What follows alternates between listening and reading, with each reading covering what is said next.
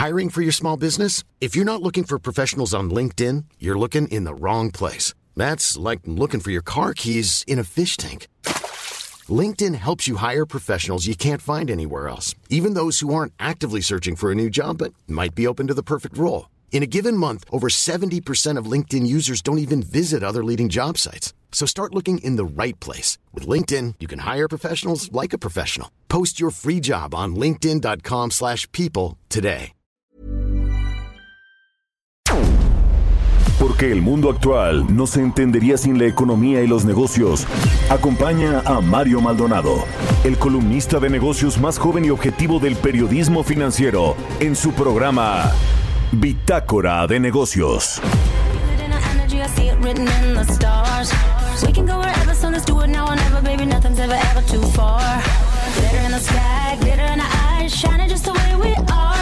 I feel like we're forever every time we get together. No, we're never gonna be apart. You want me, I want you, baby. My sugar, I'm levitating. The Milky Way is separating, yeah, yeah, yeah. I got you, moonlight. ¿Qué tal? ¿Cómo están? Muy buenos días. Bienvenidos a Bitácora de Negocios. Yo soy Mario Maldonado y me da mucho gusto saludarlos en este martes 25 de agosto del 2020. Saludo con mucho gusto a quienes nos siguen a través de la 98.5 de FM aquí en la Ciudad de México, en Guadalajara, Jalisco por la 100.3 de FM y en Monterrey, Nuevo León por la 90.1 de FM. También un saludo a las emisoras que nos retransmiten en otras ciudades y estados de la República Mexicana, en el sur de los Estados Unidos y quienes siguen el programa a través de la página heraldodemexico.com.mx. Iniciamos este martes 25 de agosto, como todos los días lo hacemos, con un poco de música. Estamos escuchando una canción de Dua Lipa con Madonna y Missy Elliott. Esta canción se llama Levitating. Y esta semana iniciamos el programa con canciones de artistas que han actuado en la final de la Champions League, esta competición la más importante a nivel de clubes que este domingo pasado tuvo su final entre el Paris Saint Germain y el eh, Bayern Múnich ganó, y que ganó el Bayern Múnich como les contamos aquí. Bueno, pues vamos a entrarle ahora sí a la información. Hablaremos con Roberto Aguilar como todos los días en eh, Bitácora de Negocios sobre lo más importante que está sucediendo en los mercados y la economía internacional. Hablaremos sobre pues esta que parece ser que se destraba ahora sí la negociación comercial entre los Estados Unidos y China con una llamada telefónica. La Organización Mundial de Comercio está escéptica sobre el uso de plasma en tratamientos para el COVID-19 y todo esto está generando eh, pues reacciones en los mercados. Ayer, por cierto, los índices bursátiles de Estados Unidos tuvieron un muy buen desempeño, recuperaron buena parte de lo que ha perdido en, en, en el año, aunque decía por ahí Warren Buffett, este multimillonario, que eso está desconectado completamente de lo que sucede en la economía estadounidense, por ejemplo, en términos de empleo. Y acá en México aprueban concurso mercantil de FAMSA, este banco que quebró y que pues ya no puede operar en México, está en un eh, eh, pues en una liquidación de sus activos para pagarle a sus acreedores y a los ahorradores. Hablaremos con Ernesto O'Farrill, el presidente del Grupo Bursamétrica ¿Qué podemos esperar del paquete económico 2021? Ayer ya analizamos algo de esto con Engie Chavarría. Vamos a entrarle a los detalles de cómo viene este paquete, sobre todo con lo que está haciendo el gobierno federal. Bueno, la Comisión Federal de Electricidad en términos de pensiones, de dónde van a salir esos recursos para aumentar las pensiones o eh, disminuir la edad de retiro de los trabajadores de la CFE. Va a pasar lo mismo en Pemex y en otras entidades del gobierno federal. Vamos a, entrar a ese tema. Hablaremos también con Jorge Reyes Moreno, director general adjunto de índices de precios del INEGI. Ayer se dio a conocer el indicador eh, de la inflación, el dato de la inflación para la primera quincena de agosto. Se lo platicamos aquí. Subió 3 a 3.99% la inflación anual en la primera quincena de agosto es una de las más altas en el año. Es su mayor nivel desde junio del 2019 para ser más exactos. Vamos a analizar este asunto y platicaremos también con Alejandro Saldaña, economista en jefe del grupo financiero B por más. Inicia el repunte del comercio tras tocar fondo. ¿Qué podemos esperar para los siguientes días? También en la tecnología eh, el asunto de Zoom, este regreso a clases atropellado aquí en México, en parte porque pues no estuvo disponible el servicio de Zoom, esta plataforma de encuentros virtuales y de conferencias a distancia. Falló ayer en México justo en el día que se reiniciaron las clases para 30 millones de estudiantes, pero también en el mundo vamos a analizar ese tema con Giovanna Torres. Así que quédese con nosotros aquí en Bitácora de Negocios. Es martes, se va a poner bueno. Lo dejo con el resumen de las noticias más importantes para arrancar el día con Jesús Espinosa.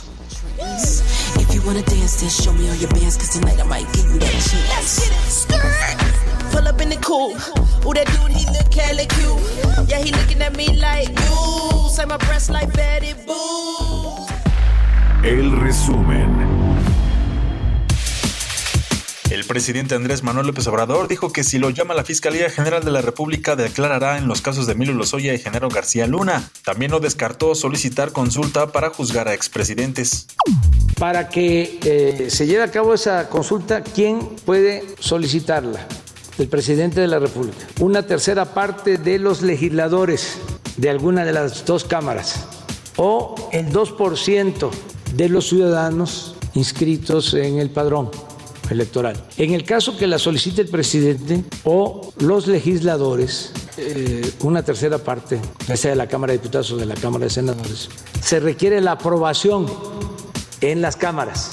El Ejecutivo señaló que ayudarán a los estados en la medida de lo posible, pero que no se puede dar más dinero a las entidades. La Comisión Federal de Competencia Económica inició una investigación sobre posibles prácticas monopólicas en la industria de la publicidad digital, así lo informó la dependencia en una publicación en el Diario Oficial de la Federación.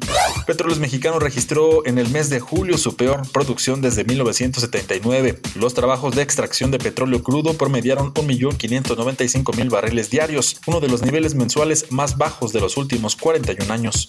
Al estimarse que crecerán las ventas por Internet en la edición 2020 del Buen Fin, la Concanaco Servitur anunció que incorporará a mil micro, pequeñas y medianas empresas a una plataforma electrónica en la que podrán vender sus productos. La revista Global Finance reconoció a Citibanamex como el mejor banco digital de México. Consideró que el banco ofrece los mejores servicios financieros digitales en el país. Bitácora de negocios en El Heraldo Radio. El editorial.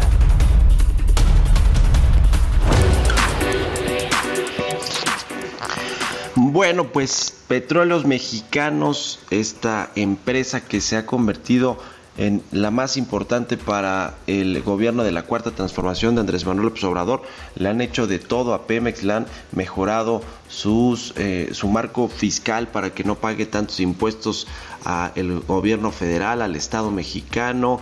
Eh, le han hecho todo tipo de inyecciones de liquidez, de capital por parte de la Secretaría de Hacienda, le han eh, modificado les este régimen fiscal, pero también se le ha puesto toda la atención a petróleos mexicanos en cuanto al presupuesto federal que recibió, por ejemplo, en este 2020. De todo tipo de ayuda se le ha dado a Pemex y nos encontramos con que lleva tres meses con una caída en la producción en términos anuales. Ayer reportó el dato para el mes de julio de cuánto está produciendo Pemex, bueno, abajito del 1.6 del 1.6 millones barriles de crudo diarios.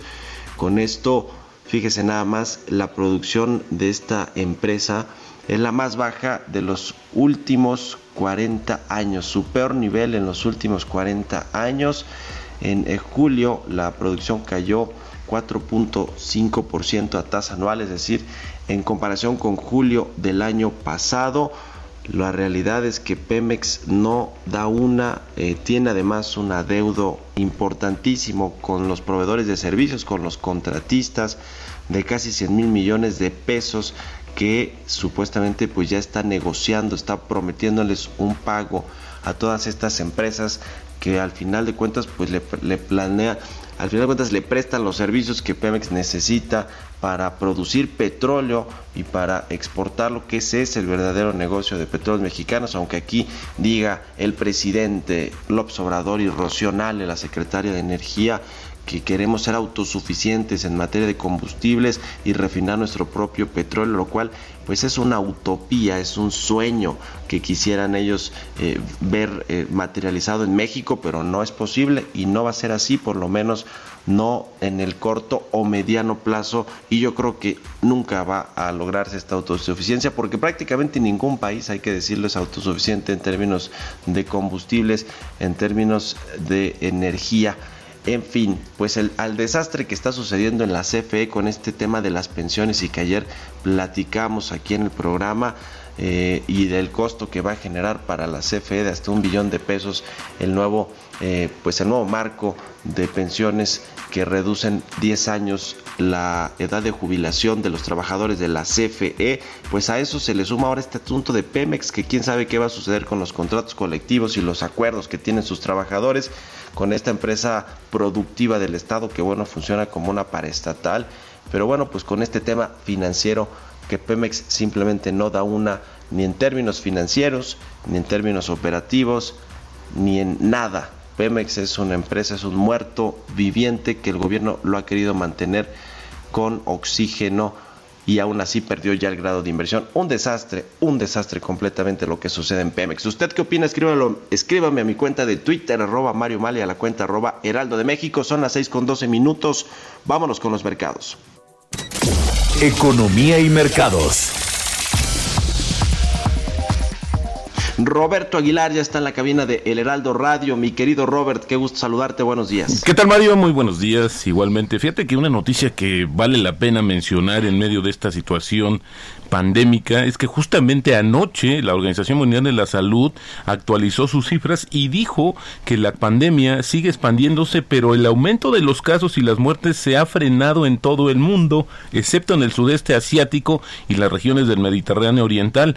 En su última actualización, como te decía, publicada justamente anoche, dijo que el continente americano sigue siendo la región más afectada con la mitad de los nuevos casos reportados y el 62% de los 39.240 decesos en todo el mundo durante la semana pasada. Bueno, sin duda vale la pena eh, comentar sobre esta nota que te digo salió anoche, esta actualización justamente de la Organización Mundial de la Salud. Pero vamos a, entrar en materia económica, si me lo permites, Mario, con un tema que justamente ayer se dio a conocer una llamada que los altos rangos, los funcionarios de Estados Unidos y China realizaron.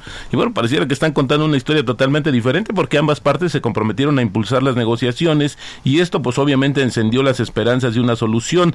Esta llamada telefónica, Mario, ya estaba prevista para el 15 de agosto, que cuando se cumplían seis meses después de que se anunciara este acuerdo fase 1 para terminar con la guerra comercial, pero bueno, pues no, finalmente no se pudo.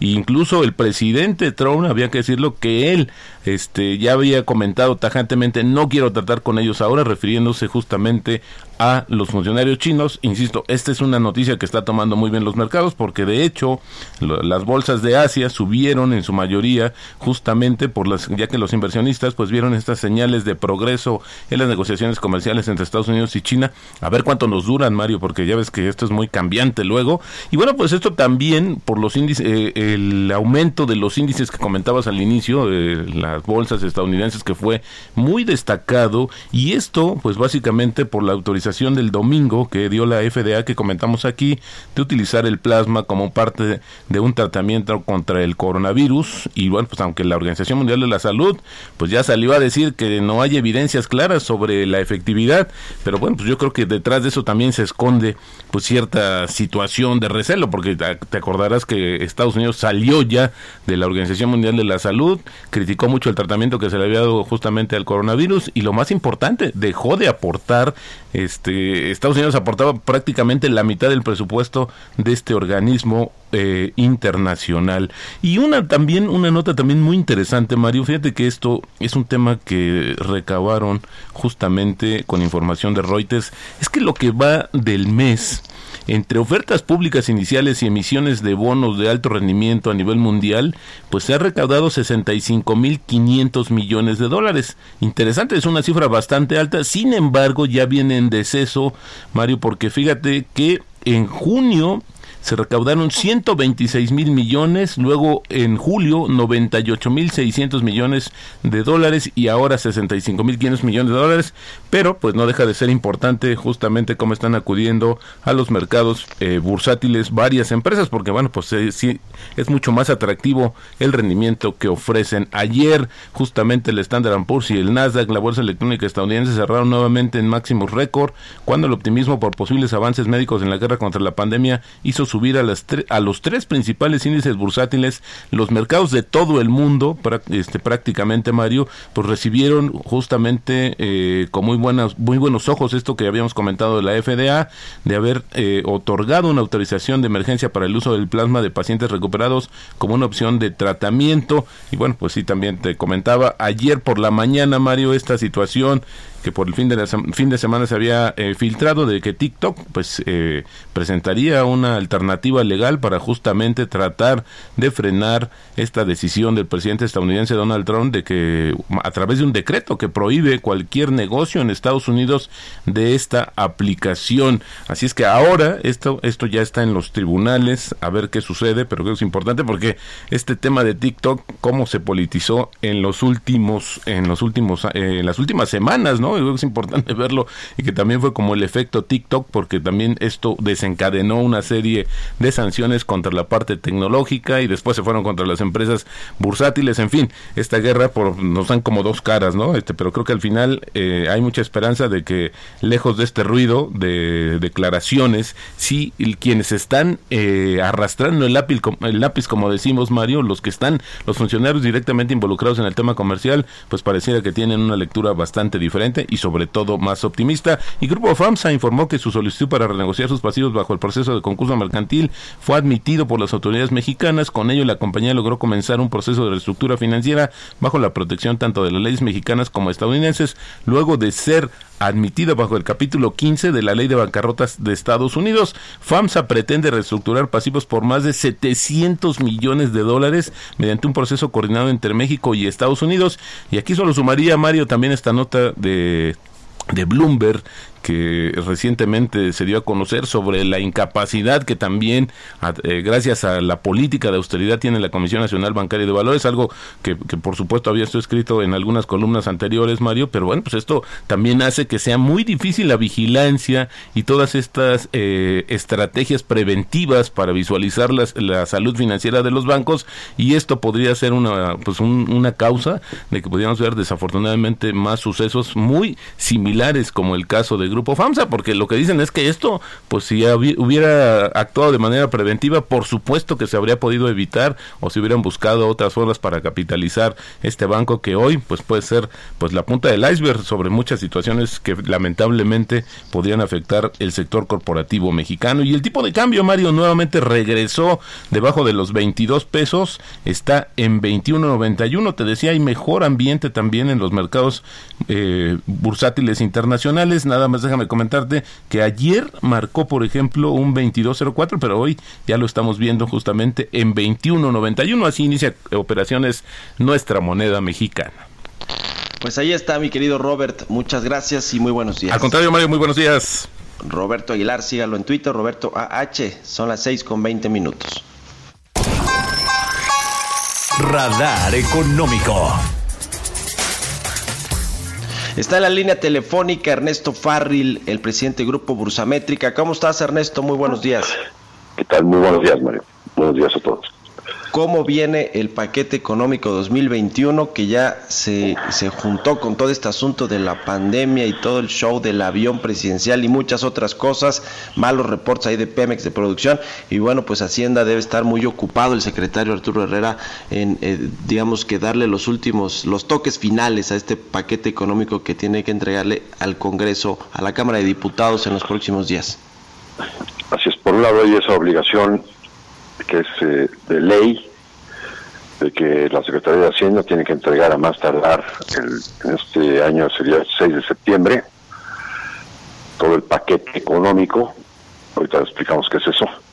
Y por otro lado, también la semana pasada, a principios de la semana pasada, el presidente prometió que se iba a anunciar un plan de recuperación económica en los siguientes 15 días. Entonces, pues entre finales de agosto y principios de septiembre debería estarse anunciando ese paquete de recuperación económica junto con el paquete económico 2021. Unos, unos cuantos días después deberían de estarse dando estos dos eventos, ¿no?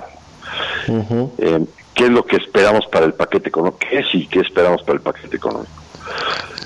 Eh, bueno, normalmente el paquete económico es el envío que hace la Secretaría de Hacienda al Congreso de tres grandes documentos.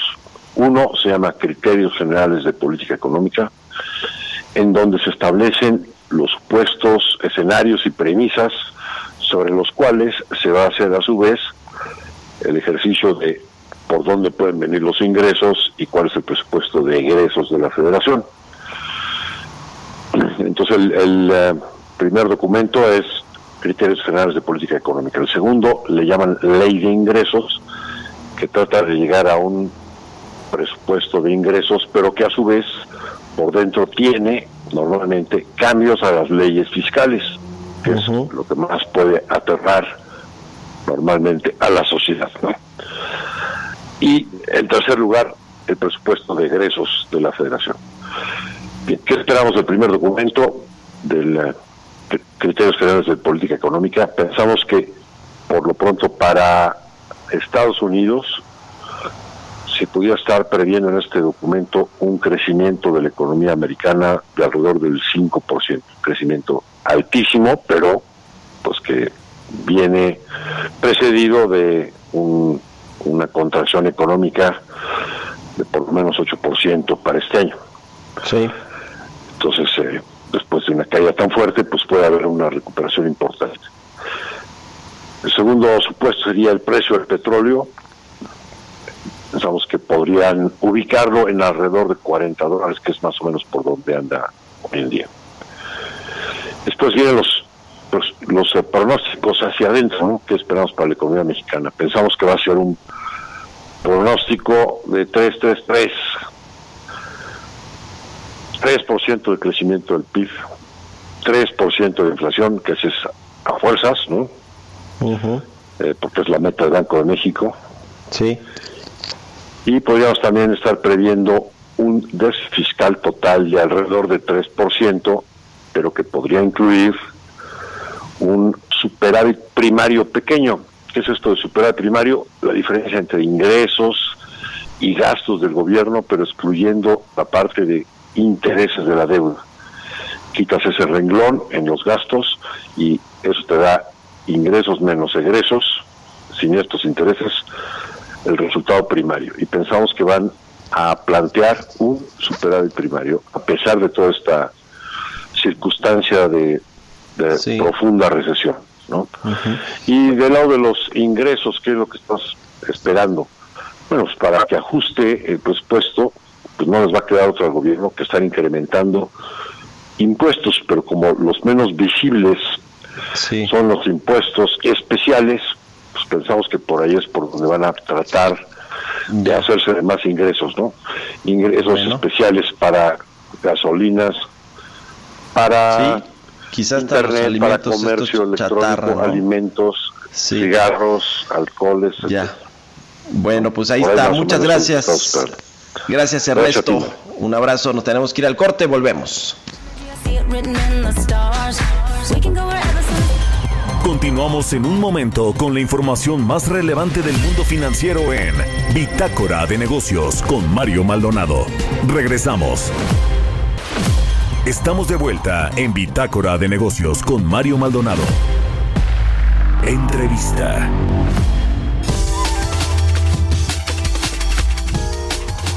Ya estamos de regreso aquí en Bitácora de Negocios. Son las 6 de la mañana con 30 minutos, tiempo del centro de México.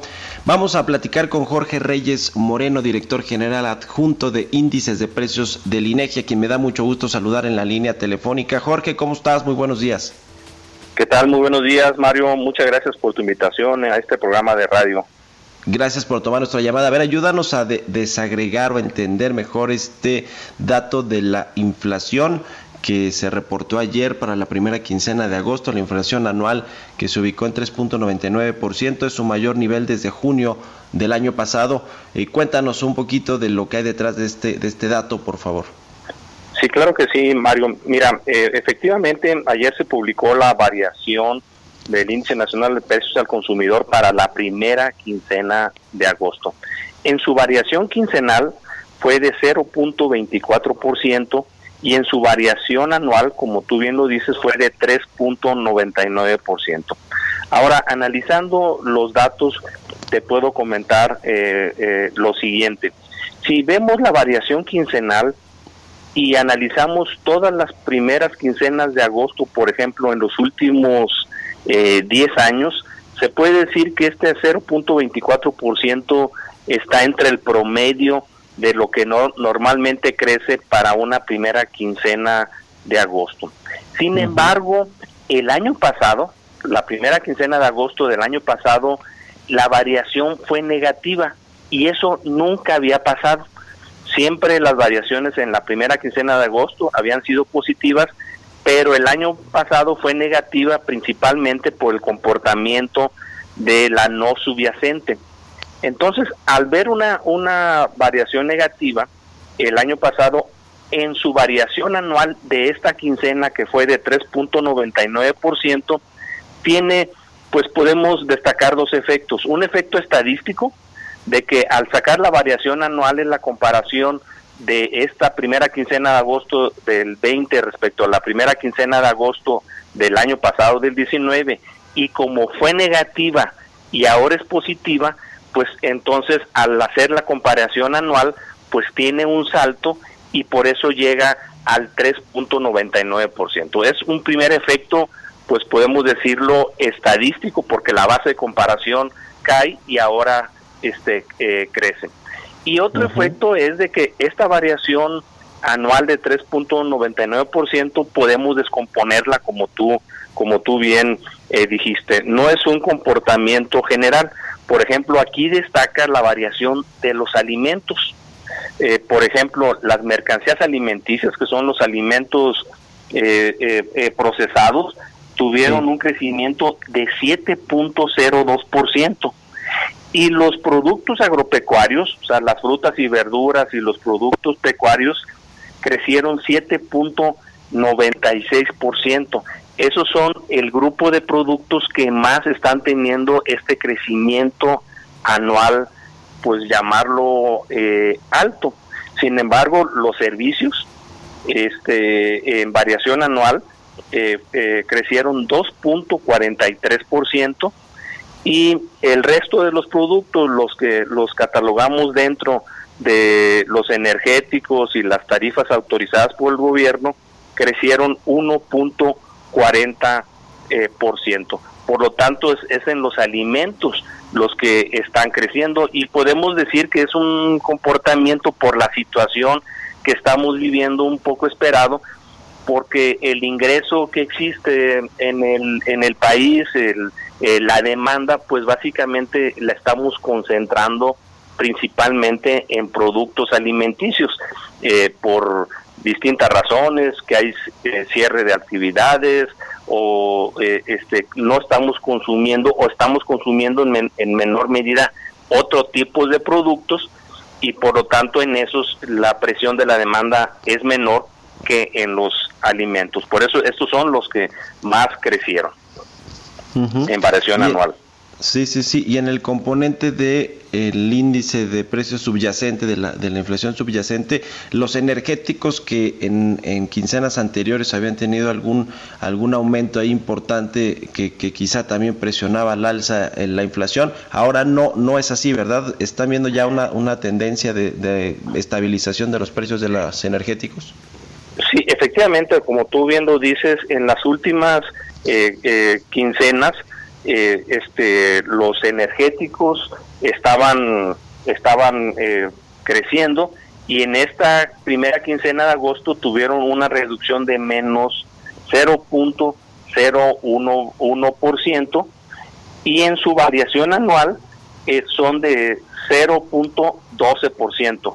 Eh, y efectivamente en esta quincena empezaron, eh, o bueno, tuvieron un, una, un registro de una variación negativa, mientras que en las últimas habían estado eh, creciendo de manera constante. Por ejemplo, en la primera quincena de julio habían crecido 2.09%, en la segunda 0.47% los energéticos y ahora en esta primera quincena de agosto una reducción de 0.01% eh, para tener una variación anual, como lo comenté, de 0.12%.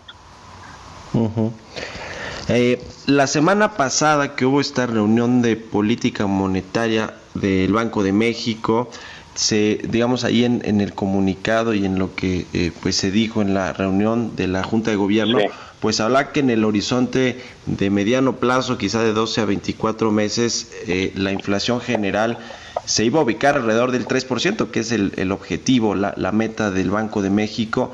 Eh, aunque bueno, hay, hay algunos nubarrones que, que, dan incertidumbre todavía lo que va a suceder con, la, con las economías en el mundo y con la economía mexicana. Eh, ¿Tú cómo, cómo, ves, cómo ves el panorama de mediano plazo eh, de estabilización de, de, este, de este indicador de inflación en un 3%? Bueno, efectivamente, como tú lo comentas, la, el objetivo de inflación es de, de, de 3% más o menos un, punto eh, eh, porcentual. Entonces, puede decir de 3 a, a, a, 4%. Ahorita efectivamente llegó a 3.99%, ¿verdad? Un, eh, un poquito menos de ese de ese eh, 4 4%. Aquí pues lo que creemos que ha estado pasando pues hay efectos tanto por la demanda que se ha estado concentrando en algunos productos como por el lado de la oferta, por los cierres, eh, por la cuestión de, del COVID, que, que, la oferta llega al mercado eh, no de manera constante, si bien este, ya empiezan a ver las actividades, pues no es de manera constante como en una situación normal. Entonces ahorita está teniendo un efecto tanto por la demanda que se concentra como por la oferta, por, la oferta, por las medidas relacionadas con la salud. Pues eh, y, por eso esta variación de precios pues se ve concentrada en, en algún grupo, en un grupo de productos, como lo comenté, en los alimentos. Conforme se vaya, vayamos avanzando en el tema de la salud y se vaya regularizando las actividades económicas, pues ya eh, tanto la oferta pues se espera que se regularice y la demanda pues ya no esté concentrada y por lo tanto pues eh, esperemos un comportamiento pues más ya no coyuntural por esta situación, sino ya un comportamiento pues que responda a las medidas como tú comentaste de política monetaria que están estableciendo en un largo plazo. Y bueno pues se esperaría pues lo que se comentó en esa reunión de, de, la Junta de Gobierno del, del, Banco de México. Bueno, eso este, al regularizarse, pues se podría esperar eso, pero bueno, no estamos este, eh, fuera de algún otro acontecimiento que pudiera suceder más adelante. Oye, eh, Jorge, esta concentración de la demanda que, que, nos eh, platicas que sucedió, que está sucediendo con, pues, con todo el asunto del cierre de algunas actividades y, y, de, y de bueno, la demanda de productos entre eh, los más importantes productos alimenticios, esto ha generado que la, que la inflación haya tenido este ritmo constante de aumento en, en las últimas quincenas, que bueno, creo que lleva ocho quincenas con, con repuntes, porque lo más lógico, digo, y para los que no somos economistas, es que pues si cae la economía, si hay una menor oferta y demanda, porque el choque creo que vino por los dos lados, eh, con este asunto del coronavirus, pues es como que la inflación en, teoría tendría que ir a la baja. Pero digamos, esto explica, este asunto eh, explica eh, por qué sigue o ha aumentado en ocho quincenas consecutivas o qué otros factores ves tú que han hecho que aumente cuando la economía está deprimida con una caída de casi 20% en el segundo trimestre.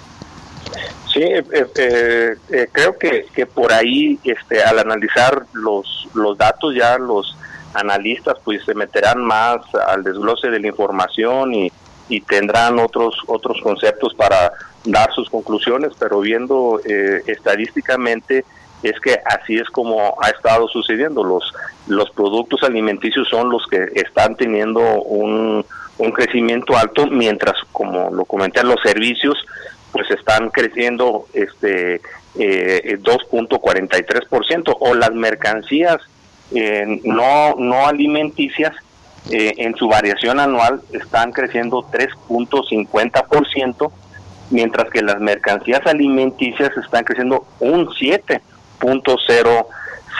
Eh, Entonces se ve como que no es una variación de, de, precios generalizada, una alta eh, variación de precios generalizada, sino en, en los, los alimentos.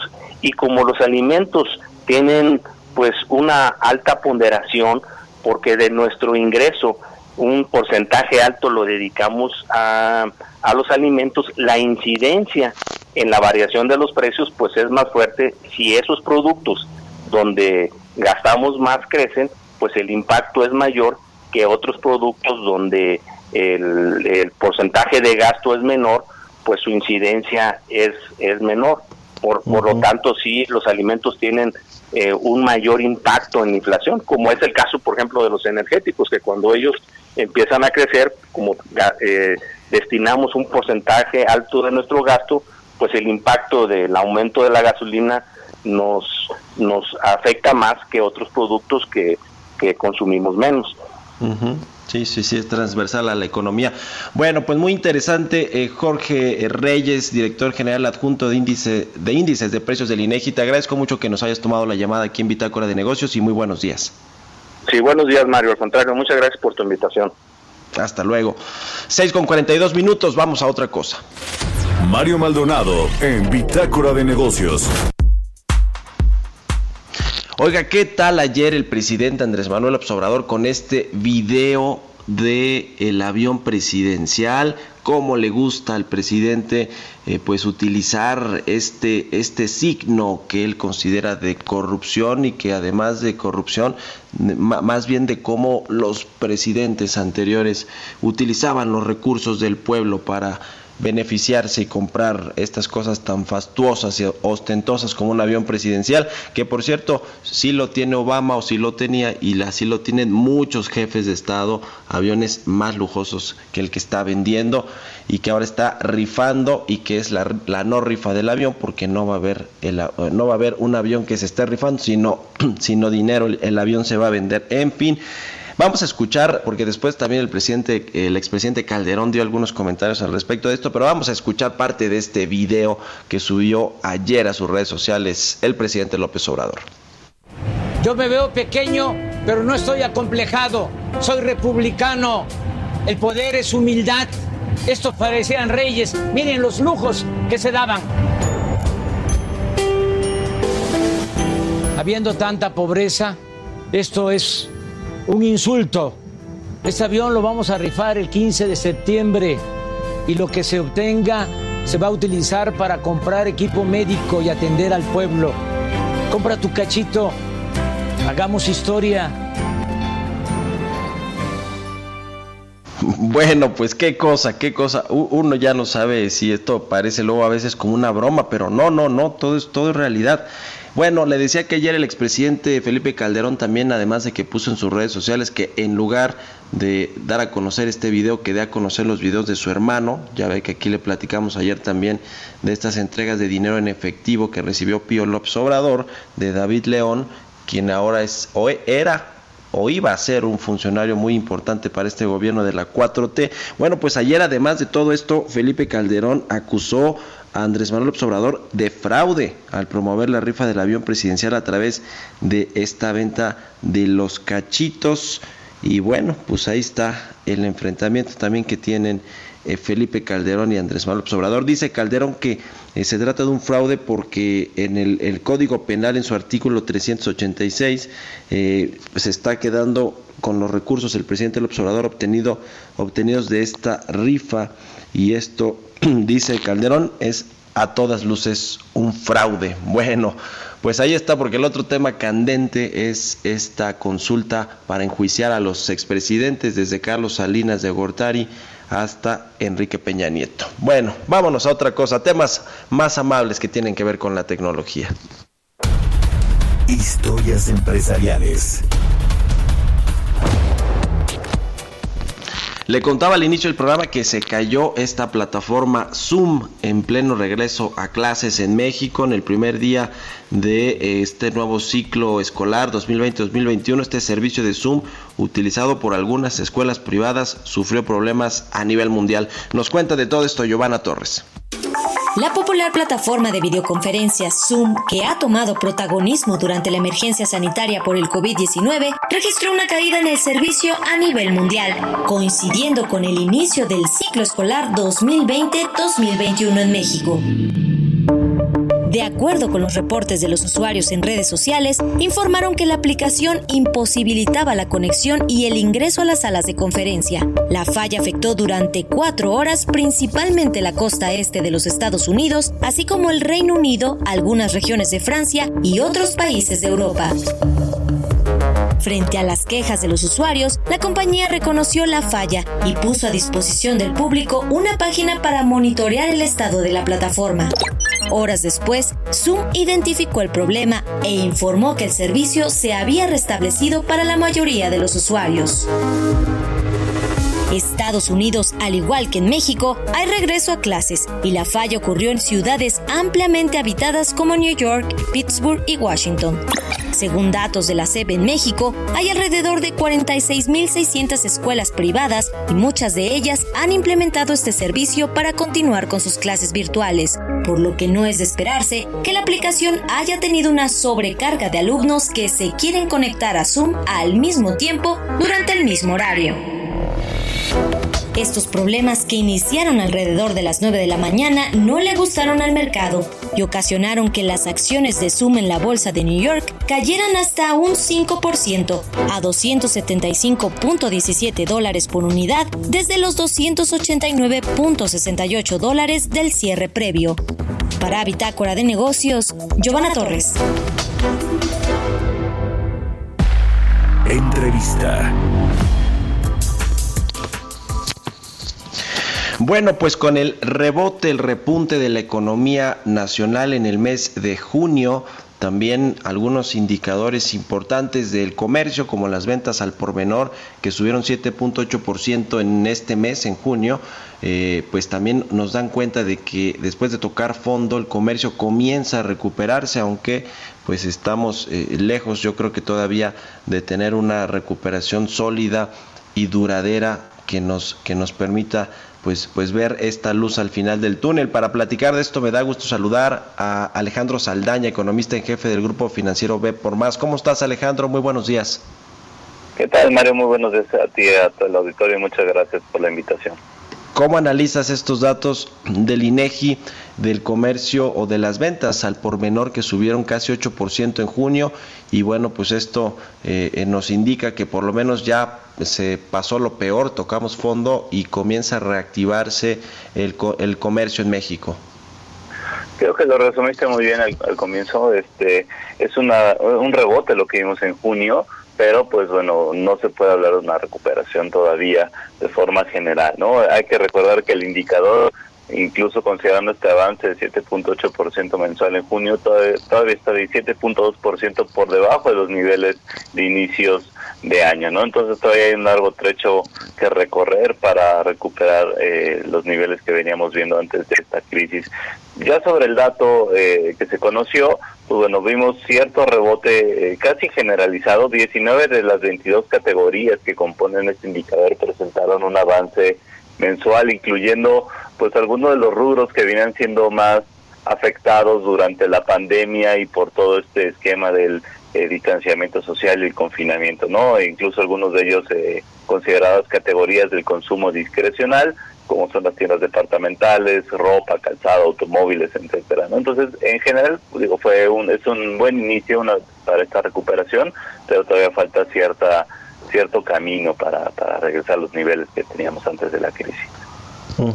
Los servicios que son, pues digamos, la actividad más eh, de las actividades más relevantes junto con la industria y obviamente también las actividades primarias, pero los servicios son los que eh, eh, tienen sobre todo los que generan más empleos, que este es otro tema pues muy, muy relevante, comienza ya a recuperarse. Había tenido casi ocho meses consecutivos de caídas en, en estas eh, variaciones que, que, da a conocer el, el, INEGI para la actividad del sector servicios. Ya vemos que comienza a repuntar porque comienza a reabrirse poco a poco la economía.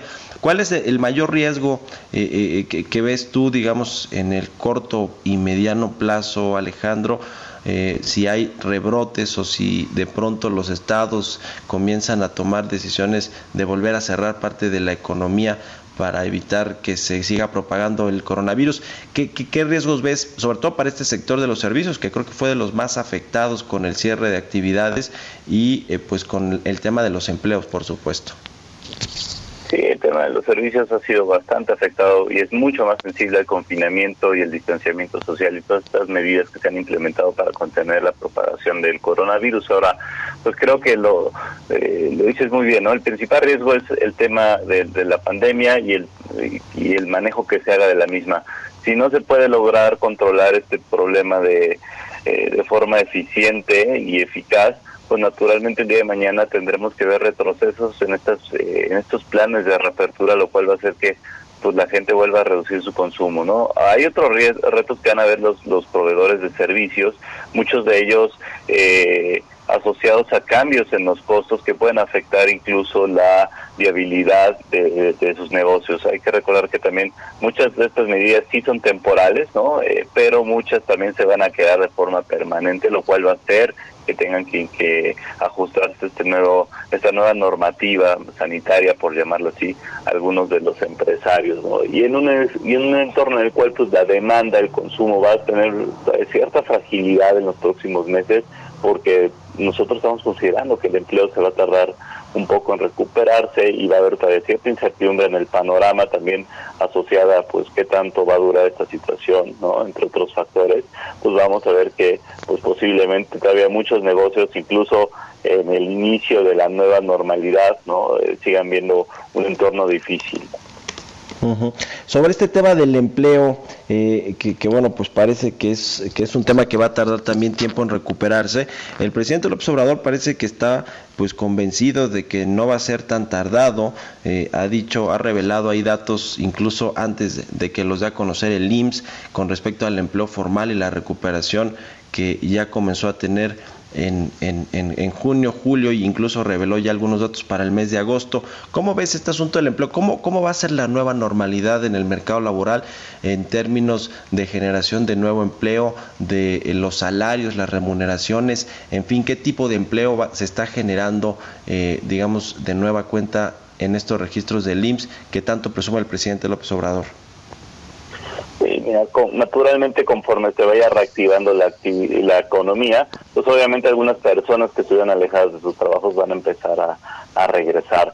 Pero pues bueno, para ver los mismos niveles de empleo que teníamos hace un par, bueno, hace unos seis, siete meses, pues tomará bastante tiempo y va a depender mucho de la inversión privada, ¿no? Estamos en un entorno en el cual pues las condiciones siguen siendo de extrema incertidumbre a causa de la pandemia, pero también por, por distintas eh, políticas públicas en sectores claves como el energético que pues uh -huh. hacen que la inversión se mantenga alejada, ¿no? Entonces, pues para que veamos un buen dinamismo y sostenible en el mercado laboral, que no esté nada más asociado a que pues se volvió a echar a andar la economía, sino que pues sea sí. una cuestión duradera, pues necesitamos generar condiciones atractivas para la inversión privada.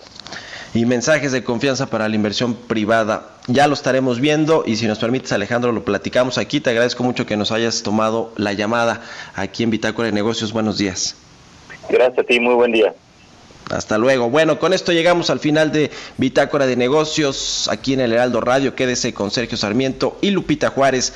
Y nosotros nos escuchamos mañana, como todos los días, tempranito a las 6. Buen día.